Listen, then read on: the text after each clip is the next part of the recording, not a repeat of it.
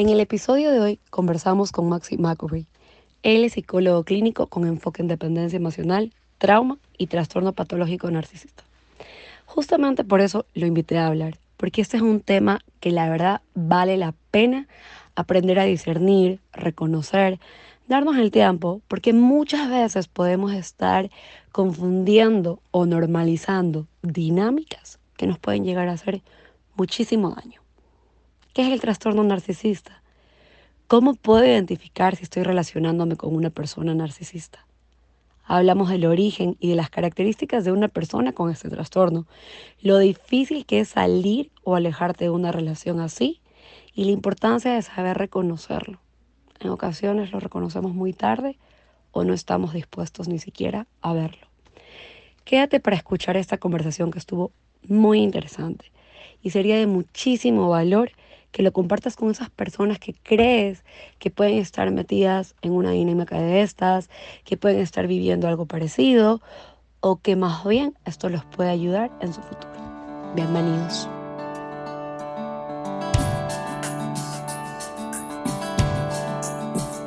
Hola, bienvenidos a Un lugar para mi mente. Soy María Gracia León, soy psicóloga, experta en terapia de pareja y familia, soy esposa y estoy estrenándome como mamá.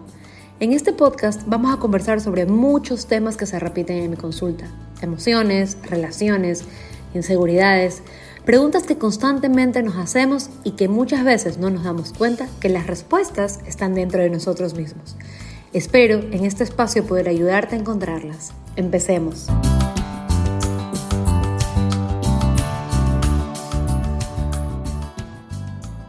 Siempre empiezo diciendo que es un honor para mí tener a la persona que invito, pero en esta sí hay una diferencia. Es un podcast internacional que lo vengo buscando ya hace algún tiempo y tuve la oportunidad de ese sí por parte de, de Maxi Macuri, que está hoy conmigo, es psicólogo clínico, especialista en narcisismo, lo quiero poner así, porque llego a él por un, por un paciente que la verdad es que desde que lo seguí dije, wow, lo tengo que tener aquí, tengo que insistir y lo tengo que invitar a que participe con nosotros. Te doy la bienvenida para que tú te presentes y nos cuentes un poquito más de ti. Gracias, muchas gracias. Bueno, no sé si soy especialista en narcisismo. Creo que soy especialista en relaciones, en terapia familiar. En sí, lo que desarrollé de mi carrera de posgrado, que es lo que estudié, es terapia familiar, terapia familiar sistémica, y allí empecé a mirar lo que pasa entre las personas y no tanto lo que pasa dentro de las personas, ¿no? Me moví un poco del psicoanálisis. Y después empecé a ver cuestiones que tienen que ver con los abusos, lamentablemente, por mi residencia en un hospital de agudos, que empecé ahí, y, los malos tratos y los traumas y dije, ah, mira, acá hay un, acá hay un punto que me gusta por la resistencia que tiene, ¿no? Que observaba a la mejoría de estas personas que habían experimentado traumas y que habían experimentado traumas graves y puntuales o que habían experimentado traumas vinculares, traumas que se desprendían de la relación o de las relaciones familiares o de pareja. Hasta que un día, en alrededor del 2006, 2007, encontré ese término, ¿no? Abuso emocional, y dije, apa, ¿y esto? Y ahí empezó mi, si se quiere, mi recorrido a hacer foco en el trauma que generan las relaciones cuando una de las personas, al menos una, se desregula y daña a otra. Y bueno, los manuales han dado a llamar una de esas patologías eh, específicas que generan abuso emocional o que tienden al abuso emocional, bueno, trastorno narcisista de personalidad. Y es desde donde hago pie para tipificar mínimamente de qué hablamos cuando hablamos de este tipo de personas. Pero decir especialista en narcisismo si se quiere coloquialmente, sí, lo soy, pero no en términos eh, así como clínicos específicos, o sea, mi, mi, mi matrícula lo que dice es que soy psicoterapeuta. Este, soy psicólogo, bueno, y psicoterapeuta por, por mi recorrido clínico. Pero, mm, pero, mira, no, está, está buena la idea. No sé si salió una especialización en narcisismo. Me parece que no, podríamos crearla. Debería, Desde- sí, porque hay muchísimo daño después de, de todo lo que hay cuando se abarca una relación con un narcisista mm. o, o O una relación o, o una familia, una familia. o, o un jefe, o, ¿viste que se- o un hijo, una hija, en general se piensa en la pareja narcisista. Claro, Pero, mm, Hoy, hoy justo antes de empezar contigo, le, le preguntaba a una amiga que mi colega que trabaja aquí, le decía, mm, mira, estas son las preguntas.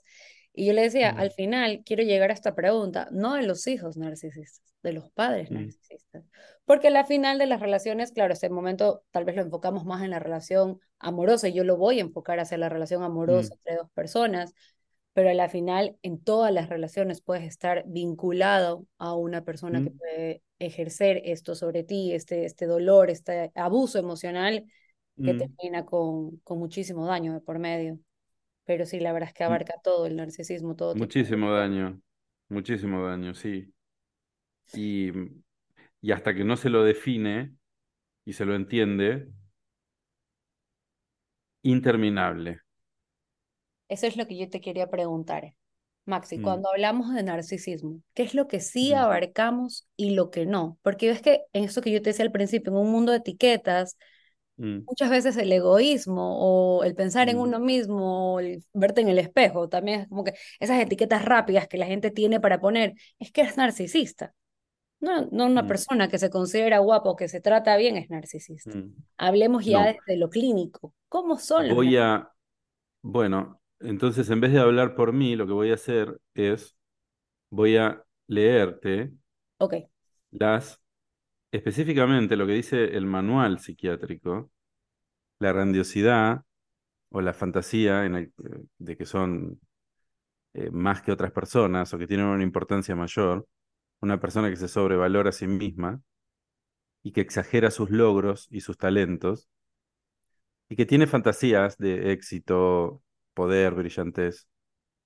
Em, también son personas que tienen necesidad de admiración. Estoy citando un manual, ¿eh? Son eh, personas que tienen una necesidad constante de admiración y atención de los demás em, para satisfacer necesidades o deseos.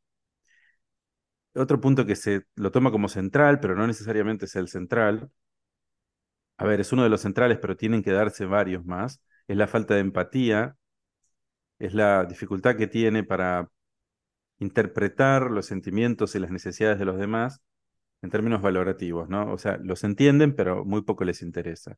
Son insensibles, se dice en ese punto. Em, otra cuestión es la envidia que pueden manifestar dentro de la, una actitud de, superioridad también, ¿no? Como que son arrogantes, em, son pretenciosos y suelen tener relaciones personales problemáticas. Eh, no suelen ser duraderas, no suelen ser, o al menos si son duraderas, no son duraderas de manera tranquila, digamos. En general son relaciones donde hay vaivenes, subidas y bajadas. Em, me parece que estos son los centrales. Cuando yo hablo de esto, podría citar el manual entero, pero es muy aburrido. Cuando yo hablo de esto, las personas me dicen, bueno, pero te falta que es tacaño o tacaña. Mm, sí, algunos no lo son con el dinero, ¿no? Te falta que son explosivos. No, algunos son muy dulces y muy estratégicos o estratégicas. Te falta que...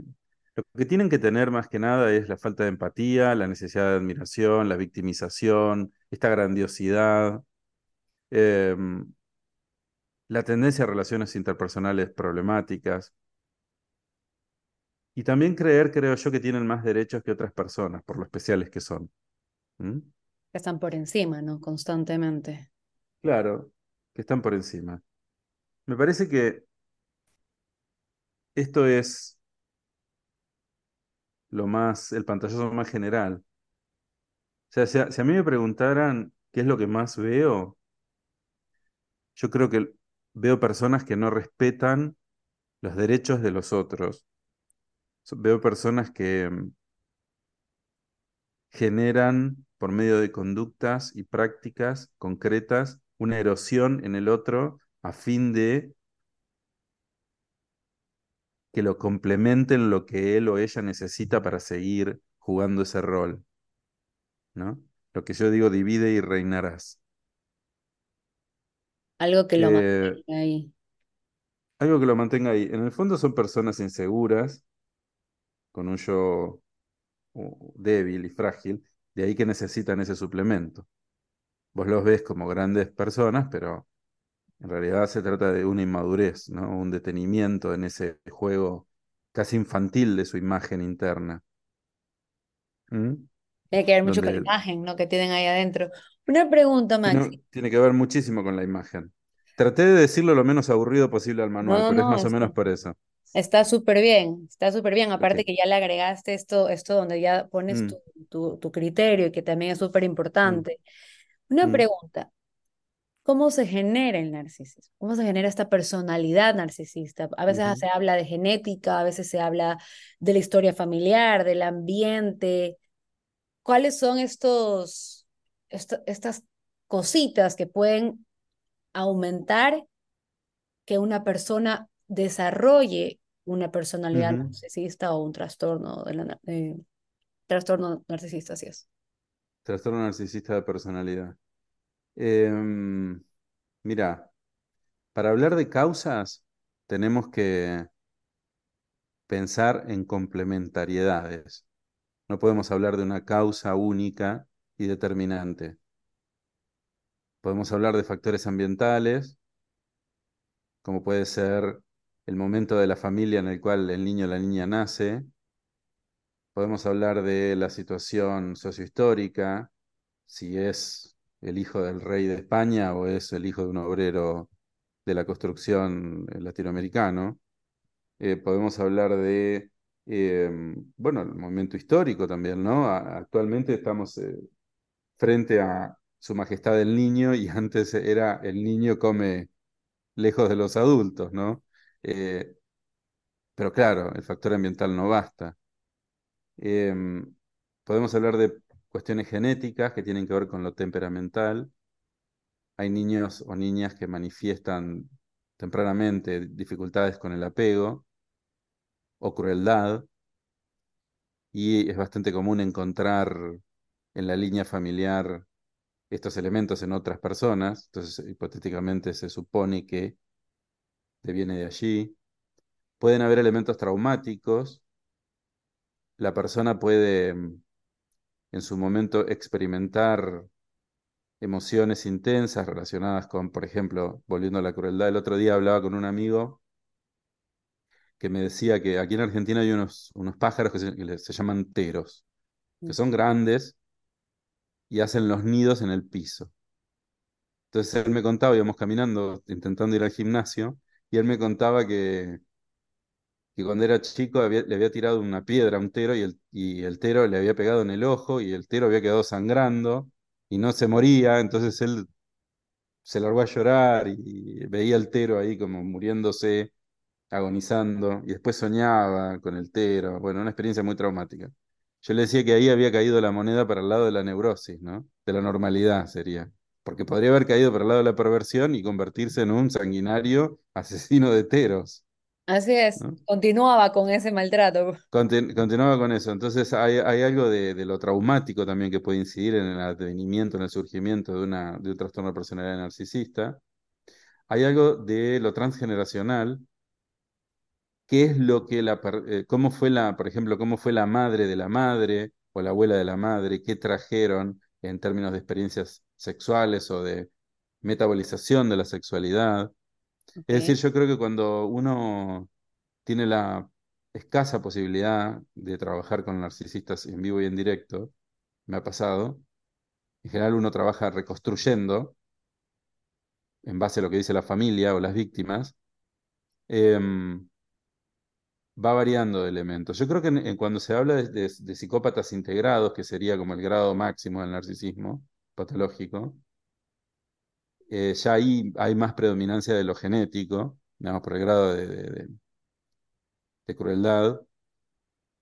Y, y en otros elementos, no, más lo ambiental. Lo educativo también puede ser esta cuestión del niño especial o el niño más, no el niño especial, sino el niño más especial que todos los otros, que no tiene reglas, que no tiene las mismas consecuencias que otros, ¿no? Estos niños que, el niño que está mucho tiempo alzado, ¿no? Y que siempre lo contienen y que siempre, un niño que no es, que no, no sé si no sufre, que no debe reconocer la función paterna como debe ser reconocida, sino que él es el que manda, Como que no encuentra el límite. No hay un límite, no que no lo acepta, que no lo, que no, que no lo acepta, que está ahí como siempre negociándolo. Esto de, bueno, los límites no se negocian, ¿no? Yo no puedo jugar al fútbol y decirle al referee, bájeme el arco. No, el arco está ahí, ¿no? Entonces, yo puedo ser libre dentro de ciertos límites. Bueno, esos niños en donde la madre o el padre o el- la figura de crianza tiene un continuo corrimiento del límite, se va a creer que la vida es eso, tal vez, ¿no?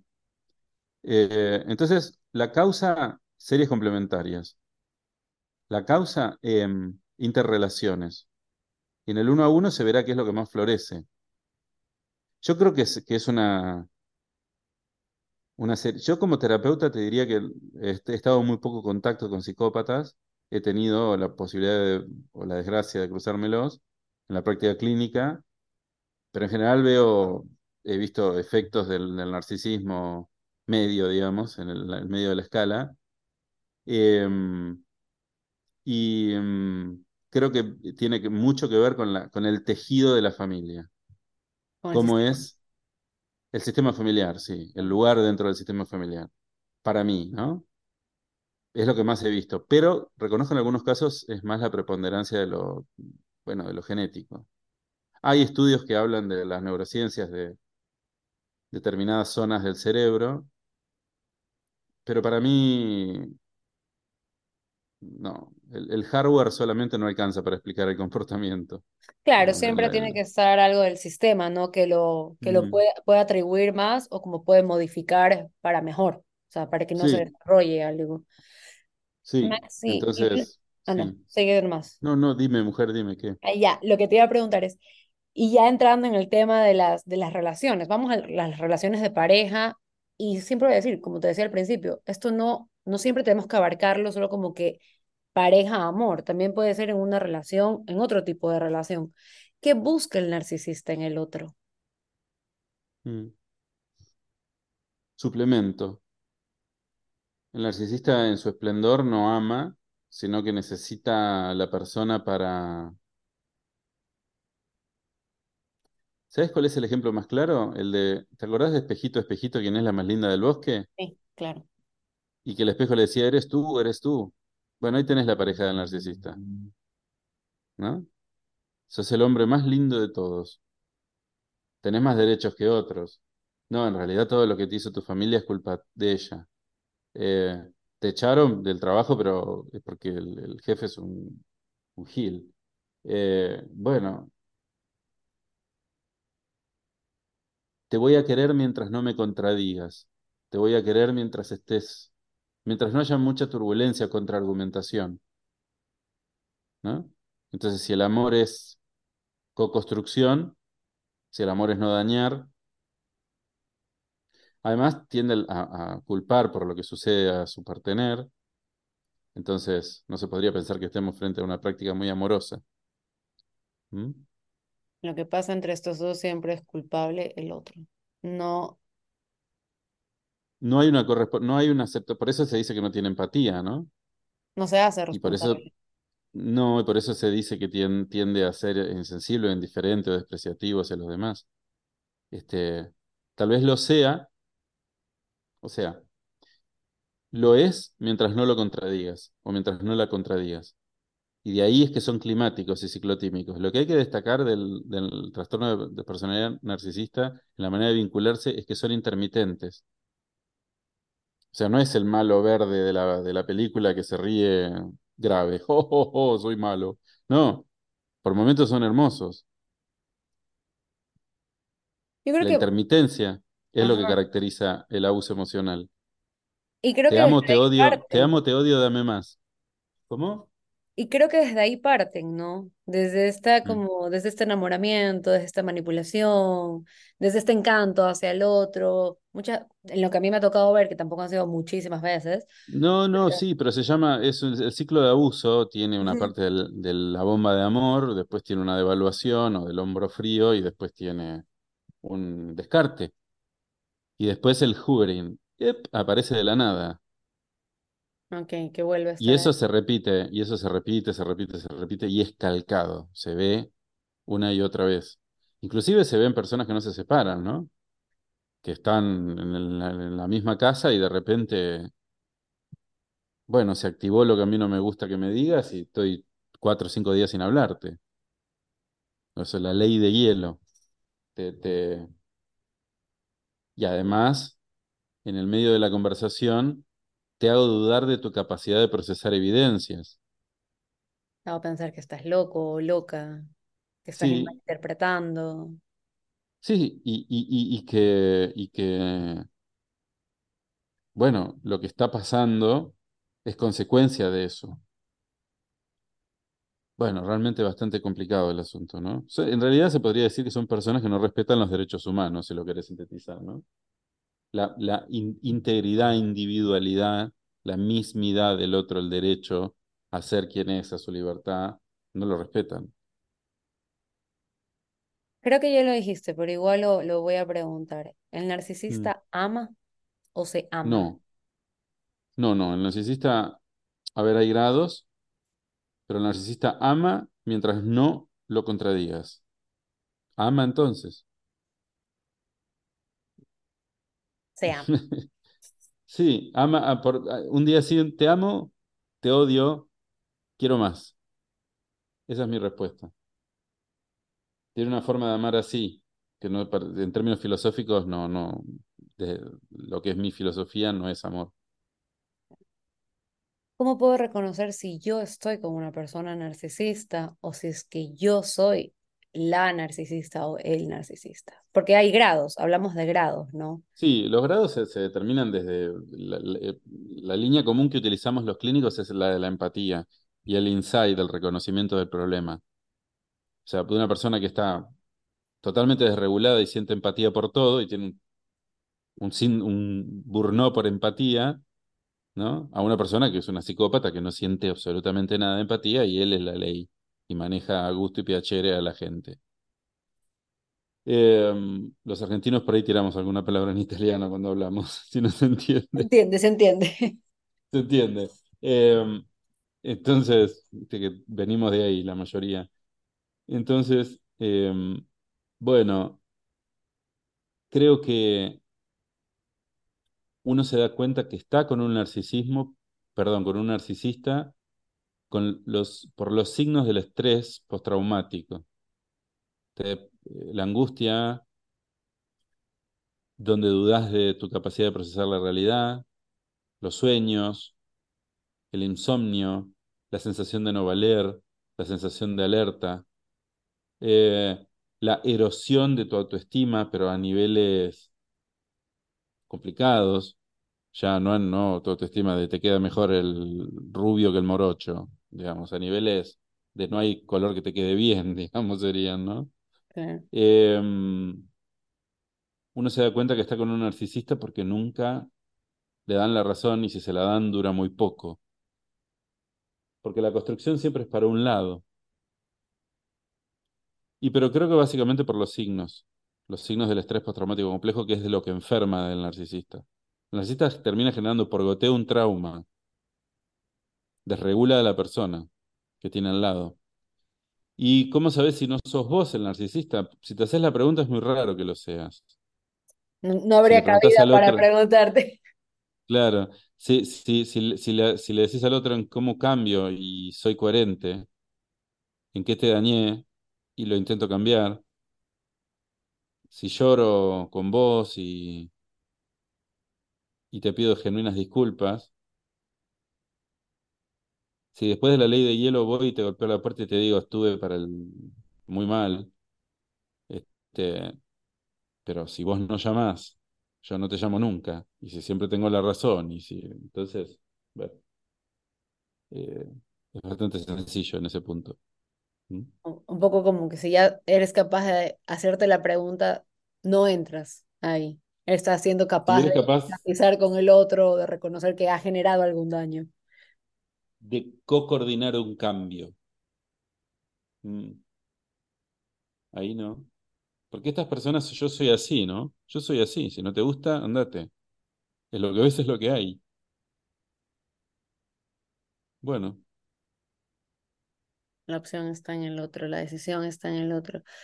Esto del estrés postraumático que hablas, que viene definitivamente del trauma y que mm, genera muchísimo dolor, muchísimos sentimientos mm, de incapacidad, también trae muchísima culpa en la persona quien eligió, lo pongo entre mm, comillas, porque no es que entras diciendo voy a estar con un narcisista o yo sé que esta persona es narcisista. Hablabas al principio del podcast, son cosas que ahora las sabemos, tenemos más conocimiento, antes no.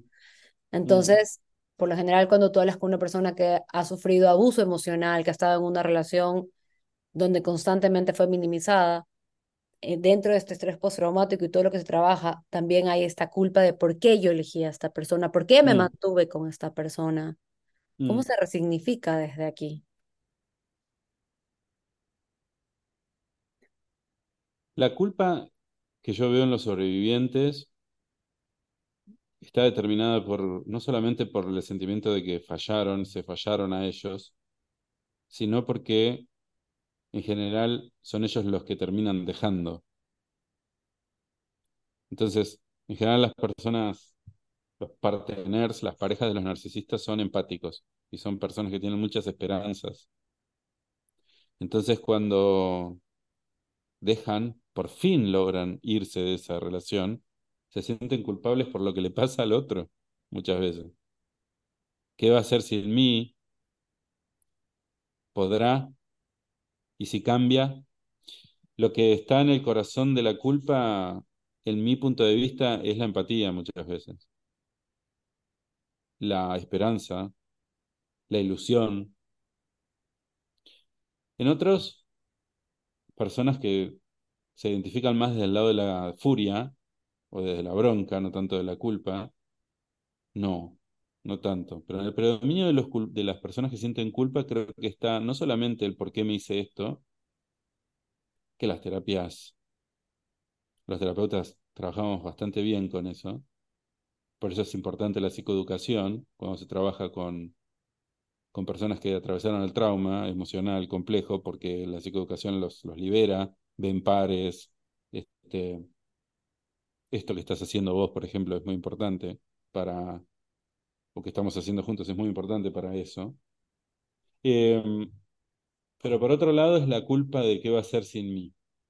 Aunque, aunque parezca, mm, bueno, sonso si se quiere, lo veo muchas veces a eso.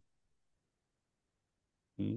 Les cuesta bastante, cuando logran abandonar el link post-relacional, la culpa se empieza a ir, porque empiezan a adueñarse de su vida.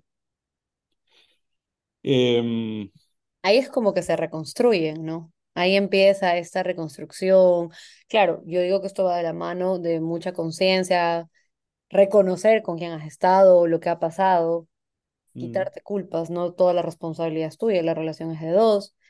mm. Y el reconocer que no entras diciendo, yo voy a elegir a este narcisista o a esta narcisista. Eso es algo que lo vas viviendo en el día a día. en claro, hay, hay como cuestiones centrales que es, que son, bueno, no es un, no es 50 y 50, digamos, hay un victimario, hay alguien que agencia acá, y en realidad, a ver, a veces se da un fenómeno de, de codependencia, ¿no? Que es como que la persona siente que a pesar de que la pasa muy mal, el otro no va a poder vivir sin él o sin ella, y eso engancha, tiene mucho que ver con la culpa. Pero lo que hay que entender es que en general el narcisista te elige, no es que vos lo elegís. Okay. ¿Y desde dónde te elige? desde la capacidad de suplirlo, desde, desde el alimento, desde la escasa conciencia de límites que manejabas al momento, desde la desregulación de tu capacidad de dar, de tu sobrevaloración. ¿Mm? Como yo al, escucharte lo que más o menos un poco entiendo o lo, lo dirijo a, a, los momentos que tienes algún paciente, son estas también estas personas que constantemente están con este deseo de amar, amar, y es un desborde de amor. Mm, es una desregulación. Hasta inconsciente, como no hay como mucha conciencia de lo que estoy amando, sino que simplemente desregulado, claro. Y... Sí, no, y en realidad, y hay también una cuestión de que es un indicador de trauma previo, es que las personas piensan que si lo aman lo suficiente las van a dejar de tratar mal. Y en realidad, si, te trata mal, por más que hagas lo que hagas, eh, te va a seguir tratando mal. Y eso es un... Eh, o sea, las, las personas piensan que si apretan el botón eh, que tendrían que haber apretado, la persona, la otra persona va a cambiar. Entonces siguen y siguen y siguen. Sumado a esta necesidad desregulada de amar, termina siendo un círculo de manipulación perfecto. es, un círculo de manipulación perfecto. Claro, y también viene como el, el hecho de constantemente buscar hacer cosas para que la otra persona cambie. Yo, más bien como que siento que la persona vulnerable, o pienso que la persona vulnerable constantemente busca hacer más cosas para ser amado por este ser humano que no va a amar. Eso es. Sí, sí. ¿Sabes en dónde se ve muy bien? Cuando yo he trabajado con violencia familiar, hay un ejemplo que es claro. Hay una madre desregulada por X causa que le pega a su, hija. Le pega... Y la hija, lo he visto, ¿eh? esto es un caso clínico. La hija responde a la agresión de la madre pidiéndole que la alce, que la abrace. ¿No? Eh, busca, la busca regular con el afecto. ¿No? Y bueno, eso que es como muy angustiante, es lo que pasa hay veces. Después del maltrato, de la catarata de maltratos, ¿querés un cafecito? Bueno, ya está. Total yo puedo. Wow. Total yo tengo. Y en algunos casos hay todo un sistema que te está diciendo, como son intermitentes y son distintos de la puerta para adentro de la casa, hay todo un sistema que te dice, bueno, en el fondo es bueno, ya va a cambiar, no es para tanto, te habrá parecido a vos. Eh, entonces, bueno, la persona... Hay algo de las Mary, yo le digo las Mary Wonders, a, de estas mujeres que, viste, deja de sobrevalorarte porque en algún momento se desinfla esto. Así que sí, tiene bastante que ver con esto que hablamos. Como que también hay este, como la sociedad de alguna forma, o las personas que te rodean, como no ven la realidad, te empujan a que no es para tanto, Tal vez estás exagerando, lo estás malinterpretando y no se logra ver el sufrimiento, ya que el sufrimiento no, por lo general no es visible, al menos el psicológico. No, además a la persona le da vergüenza nombrarlo porque, o, mencionarlo porque, por ejemplo, cuando trabajo con hombres que son víctimas de mujeres narcisistas, o de jefes narcisistas, o de madres narcisistas, eh, la vergüenza que sienten de hablar del abuso yo he atendido hombres golpeados, por ejemplo, he atendido hombres abusados sexualmente por mujeres, he atendido por su tía o por su abuela, he atendido hombres, bueno, bastante inhibidos por su posición, el modelo este famoso heteronormativo de la masculinidad, que les dice, bueno, no hables. Y cuando llegan a la casa, la mujer o la pareja los defenestra a insultos y los descalifica sexualmente y los descalifica económicamente y, y después de eso el otro día les hace un pollo al horno. Entonces el hombre dice, bueno, a lo mejor soy yo. ¿No? Y al otro día otra vez. O nunca les alcanza con, con nada. Entonces el tipo trabaja, trabaja, trabaja. Cuando, y cuando esta gente viene a terapia, viene hecha pelota, ya, viene con una úlcera mm, perforada. ¿Por qué? Porque de la puerta para afuera son hermosas. Lo mismo pasa con los hombres, ¿no? Ella, ¿en serio? Ella. Es más, quien Mm, me lleva a ti era algo más, era un caso parecido. eh, Es más, hasta ahora por ahí es como que ella, ella. Sí, sí, lo mismo pasa con las madres, ¿no? Las madres narcisistas son, yo he visto en terapias judiciales, en familias judicializadas, eh, madres que he descubierto que sabían que su padrastro abusaba de su hija. Pero ¿cómo voy a... O sea, el, el hombre que ellos habían elegido, que ella había elegido, abusaba de su hija biológica. Pero si la denuncio, pierdo la casa porque tenemos un crédito. Este, y el hombre lo echan del trabajo, ¿no? Bueno, y vos decís, ¿y esta mujer me lo dice así? Sí. Esta es una madre psicópata. Como si nada, como si, Como si nada. Bueno, estoy trabajando con personas ahora que, que le dicen, mira, tu hermano abusó de mí. Y, bueno, bueno, no fue, lo hizo con varias. Y, vamos a, vamos, y vamos a, sí, y después como si nada, ¿no? Foto en el Facebook con el, con el hermano.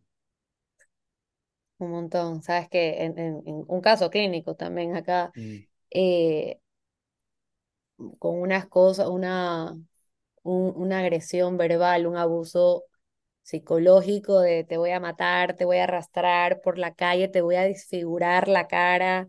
Para esto una mujer muy bonita.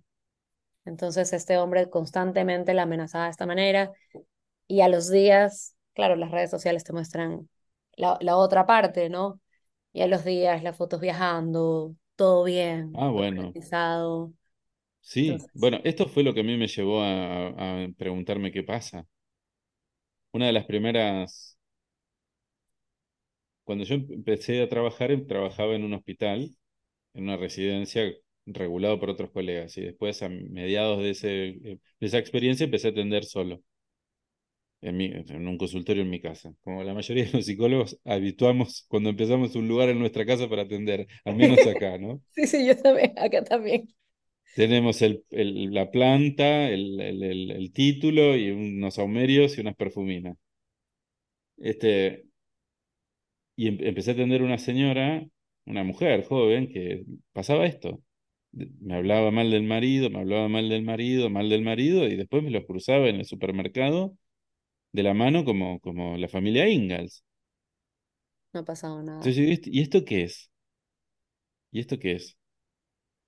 Y eso es abuso emocional, porque era una mujer que estaba sometida Y yo lo único que hacía en ese momento, como no sabía trabajar, era revictimizarla, porque le hacía hablar una y otra vez de lo mismo, pobre. Después entendí un montón de cuestiones, ¿no?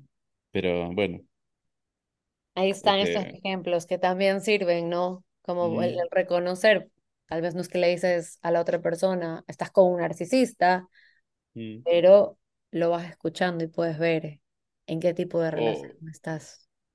en general las personas ya a esta altura, cuando llegan, ya lo saben, ¿viste? Lo ven. ¿Por qué cuesta tanto gente, salir? por la intermitencia, porque no son siempre iguales, básicamente, por la situación económica, por la religión, por la familia, porque la familia no te cree por los roles, ¿viste? Pero es tu padre, es tu madre, es la madre de tus hijos o es el padre de tus hijos. Por la disociación que te generan, ya al último no sabes si sos vos o, o son ellos.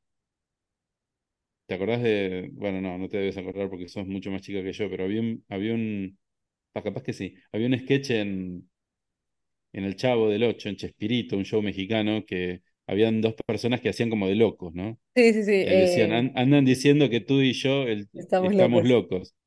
Y cuando señalaba a, a, a- a tú, se señalaba a él. Entonces decía que, que, que tú y yo estamos locos.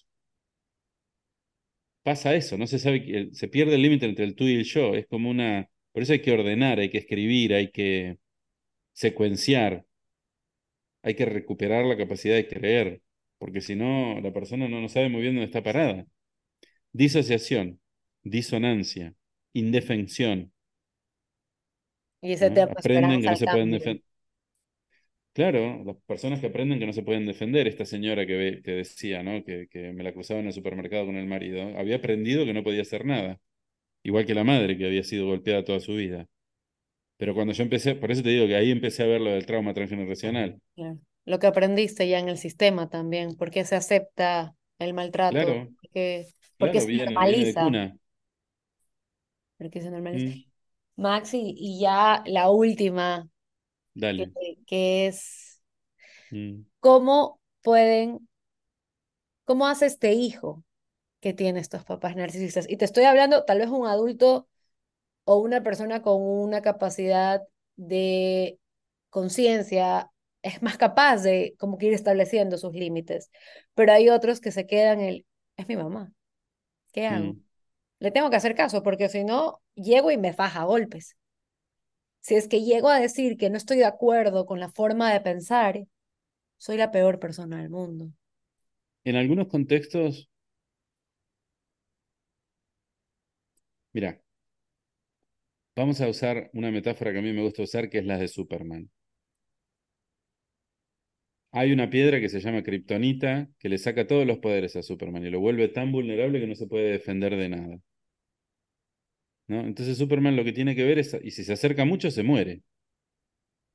Lo que tiene que ver Superman es hasta dónde se puede acercar o alejarse para no perder su fuerza y olvidarse quién es. Los padres narcisistas hacen eso. Vacían al hijo de su individualidad en tanto no se parezca a lo que ellos quieren que sea el hijo. ¿No? Hay un modelo de lo que el hijo debe ser, de lo que debe suplir, de dónde se debe acomodar, y si el hijo no es eso, gran escándalo. Eh, en general, gran escándalo igual. Entonces, el hijo lo que tiene que ver es hasta dónde puede acercarse o alejarse para no perder su individualidad y no perder quién es él. Pero primero tiene que saberlo. Entonces yo creo que hay un momento en, el, en, el, en la evolución de los hijos con padres narcisistas que tienen que cortar y hacer su juego, irse, ¿no? O sea, hay un primer momento de demolición, digo yo. Yo tengo que, o de corte, no es demolición, de corte. yo tengo que ver hasta dónde me puedo ir acercando una vez que, que, que estoy más o menos sabiendo quién quiero ser y más o menos sabiendo cuál es mi individuación y mi diferencia. Porque esto, esto se puede ver muy bien en cuestiones, por ejemplo, con la diversidad sexual, ¿no? Bueno, no acepta que su hija sea eh, homosexual. Entonces, bueno, es más sencillo. Pero hay personas que no es, no es más sencillo, es muy difícil, pero digo, es más sencillo de pensar socialmente. Claro. Pero hay personas que no aceptan que su hija sea, se ponga un aro, o que su hija no se quiera casar, o que su hija sea médica en vez de escribana. Eh, y, o que, no sé, o que decida eh, irse a vivir a otro país. Una guerra, una, una locura en escalada, que a veces no queda otra que tomar distancia. El contacto cero es una herramienta que se puede usar cuando la individuación se pierde por empezar a acercarse a algo que no cambia. ¿Mm? Es muy doloroso, pero bueno, es pendular, se va ensayando, distancia, cercanía, distancia, cercanía. Al principio, ¿cuánto tiempo puedo estar sin brotarme con esta persona? Después, ¿cuánto tiempo quedo mal? Después, ¿puedo volver? ¿Tengo ganas? ¿Tengo deseos? Se, se toca con lo legal, porque uno tiene que cuidar a los padres cuando son ancianos, por ejemplo, si vamos a ese ejemplo, sí, es cierto que lo tiene que cuidar, pero no necesariamente eso implica que tenés que ser íntimo de ellos. Estar tan cercano, tan cerca, ahí viene lo Claro. de... Uh -huh.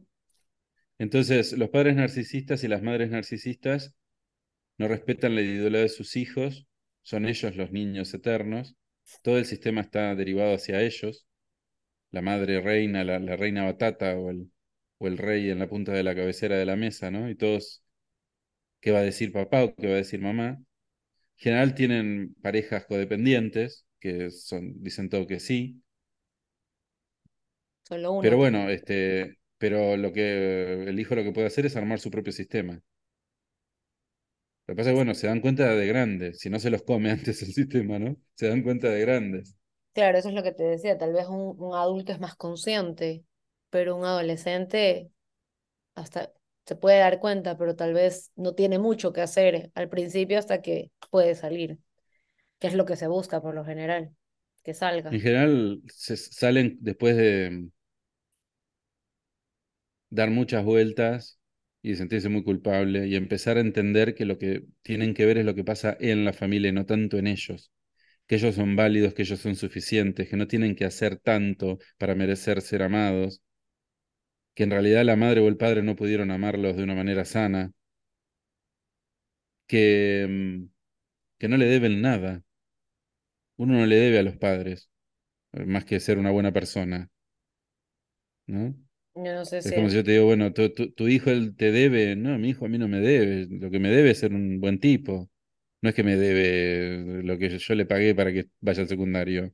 Claro, esa es la, yo creo que esa es una frase célebre, al menos aquí, no sé si allá, eh, Mm. me debes la vida, gracias a mí eres esto, gracias a mí has estudiado, eres un No, querido, el momento en que no, no... no, yo no te debo la vida porque yo no pedí nacer, este, yo no te debo nada porque era tu obligación, este, lo que sí yo te debo es ser un buen ser humano y respeto, pero te voy a respetar en tanto vos me respetes a mí, porque las reglas son así. Si no, tenemos una reina y no una democracia. Así es. Lo peor es que me acuerdo del caso y digo, porque me acuerdo que esta persona decía, yo vivo en una dictadura, no en democracia, y Mm. sí, definitivamente, Y pero es que, que fu- funciona así, funciona así, es un gobierno vertical. La, la, la- el ambiente de una, de una familia narcisista es, eh, donde hay una, madre o un padre o una pareja, es cambiante climáticamente, tiene una comunicación un tanto horizontal, pero los derechos son siempre verticales, siempre tiene más derechos el otro. porque es más frágil, por, porque lo que le pasó, porque no la quisieron de niña, porque vaya Dios a saber, pero no hay una democracia. Entonces eso puede ser un periodo de tiempo, pero no se puede vivir así.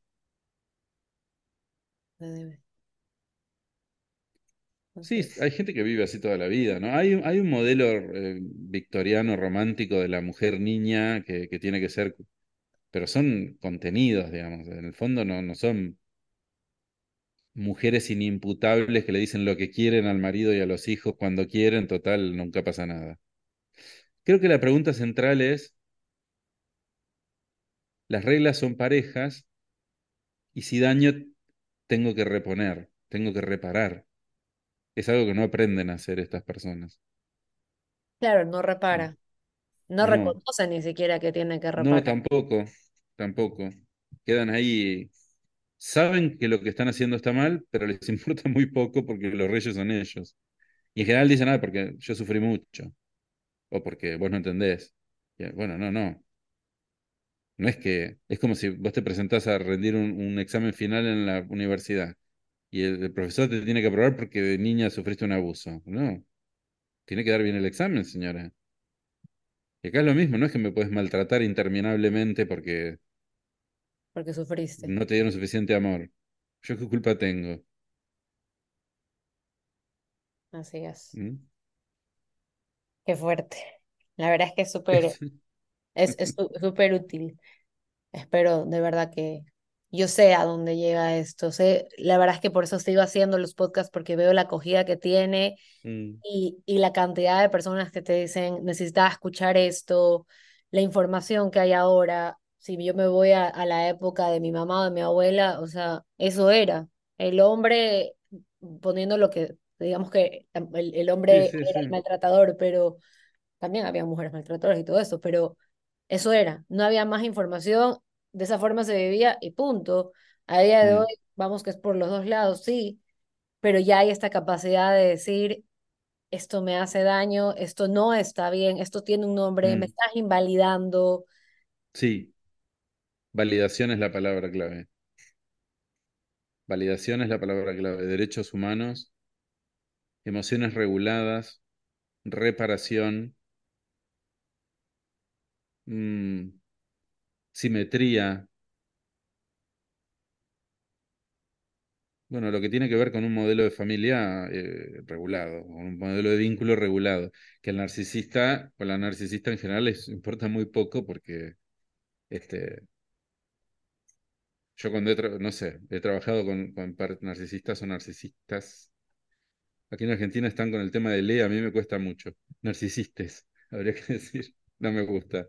¿Viste el vocabulario inclusivo? No sé si en tu país está. Eh, Van- Ahí van, pero todavía no. eh, justifican lo que hacen, ¿no? Dicen, eh, bueno, esto es, yo lo hago porque de chica me pasó tal cosa. Sí, bueno, pero ahora estamos, eh, estás criando un hijo, digamos, tenés que... Sí, bueno, bueno, pero yo también tengo derecho a ser. Sí, sí, derecho a ser, sí, pero darle una madre un día a un niño y otro día a otro, un día a un niño, sí, otro día a otro, no. Bueno, bueno, este, ¿qué querés que haga? Listo, no vienen más esas personas a terapia, ¿no?